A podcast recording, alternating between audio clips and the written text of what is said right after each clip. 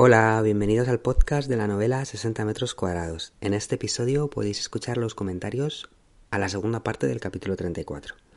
Y esta segunda parte, leída por Sofía Cano, ya está disponible en las diferentes plataformas. Mi nombre es Miguel Ganzo Mateo, el autor de la novela.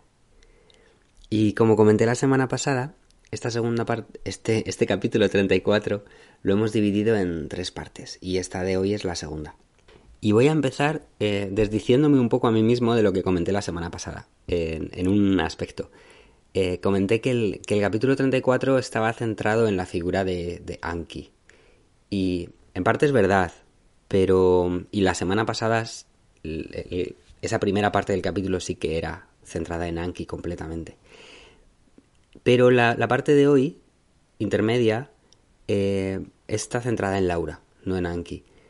Luego la tercera parte volverá a Anki. Y, lo comento porque, porque está siendo divertido esto de, reescuchar la novela, releerla y acordarme del proceso de escribirla, ¿no? Yo me acuerdo que estaba tan metido en la historia de Anki que de repente dije, espera un poco, que, el, hilo central de la novela no es Anki.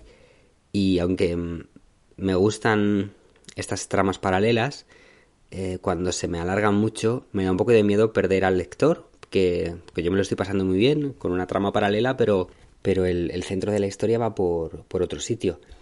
Entonces, em, bueno, pues estuve buscando, lo estoy rememorando ahora, ¿no? Estuve buscando la manera de, de enganchar con, con Laura en una parte central del capítulo, quería seguir contando la historia de Anki porque ya la tenía en plan burbujeando en la cabeza. Y de hecho, ahora que mientras lo estoy contando me estoy acordando, tenía la historia de Anki más contada. Es decir, las cosas que van aparecer en la tercera parte del capítulo, que publicaremos la semana que viene.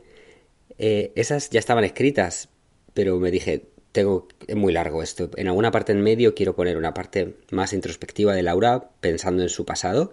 Entonces estuve buscando la manera de hacerlo, probando un poco cómo desviar la historia y, al final lo hice aprovechando que tenía a, a Magda y a Mahmoud tumbados en el sofá y puse el, foco en esa escena y en, y en la felicidad de Mahmoud tumbado eh, mientras eh, leía y a la vez le acariciaba el pelo a él y él con los ojos cerrados.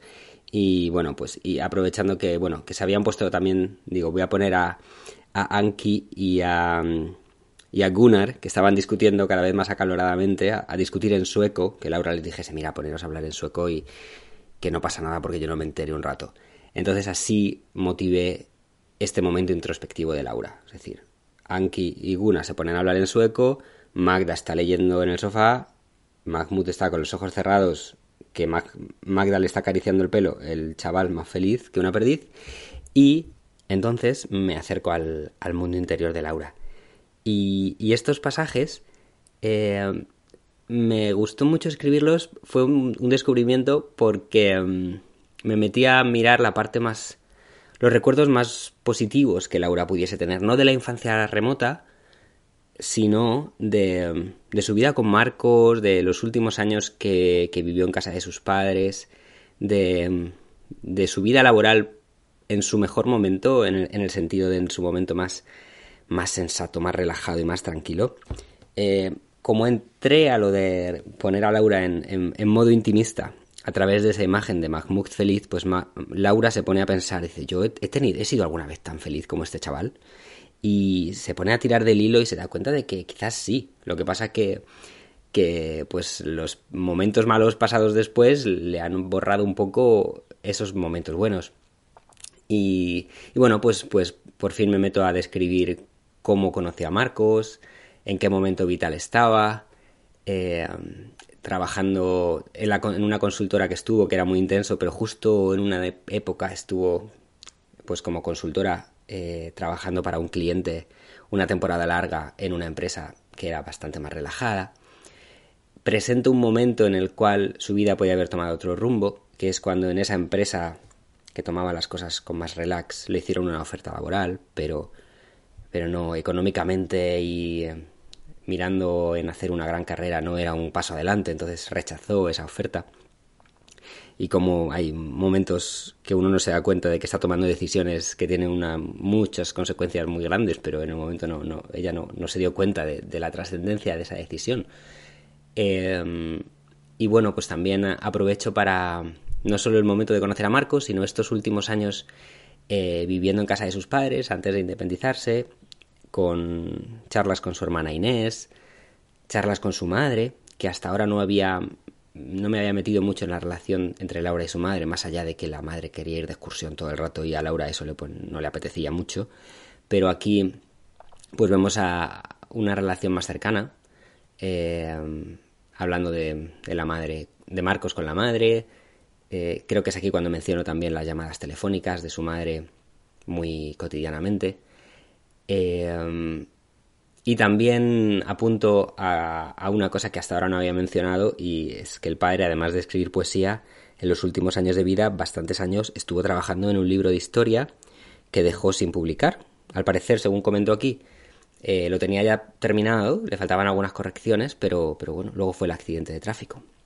Entonces han sido unas páginas en las cuales creo que, que sirven para, para, conocer mejor a Laura. Eh, otros matices de su vida, de su vida ya, de su vida adulta, no ya los, los recuerdos de la infancia con cuando tenía 10 años, sino siendo ya adulta, trabajando, trabajando bastante, pero, pero una época, una época más feliz, al fin y al cabo.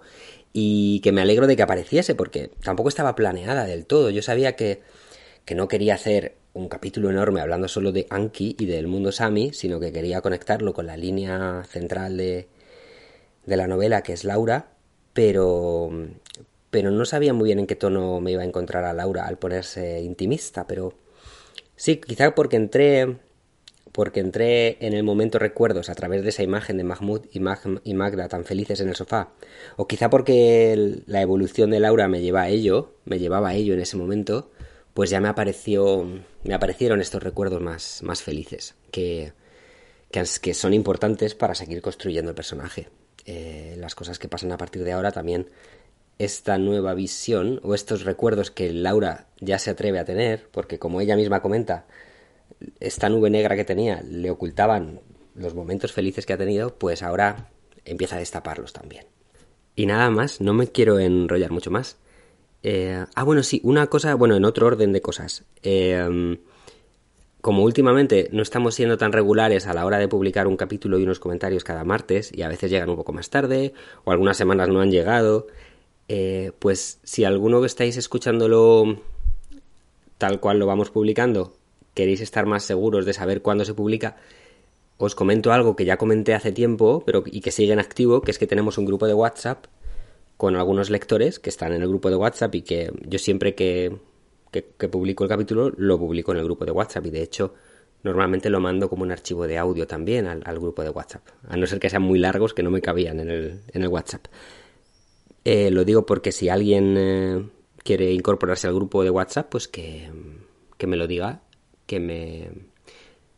que espérate, ¿cómo hice la otra vez para que me... Claro, mi número de teléfono es necesario, ahora que lo pienso. Si debí decirlo la otra vez, lo vuelvo a decir. Mi número de teléfono es eh, 0046 7 a ver 0046 73 347 7371 así que mm, si alguien quiere que le agregue al grupo de WhatsApp pues me manda un mensaje y le agrego. Y así pues si hay más retrasos os enteráis. Y bueno pues también en el grupo de WhatsApp eh, en algunos capítulos más y en otros menos, algunos de los oyentes comentan algo y Sofía y yo comentamos al respecto o a veces mando fotos de cosas relacionadas con un capítulo o alguna canción o, algún link, alguna página web interesante por algún motivo. En fin, es como una, un pequeño grupo de, conversación alrededor de, la novela. Y, bueno, ya, ahora sí que ya no me enrollo más. Que tengáis una buena semana y hasta la semana que viene.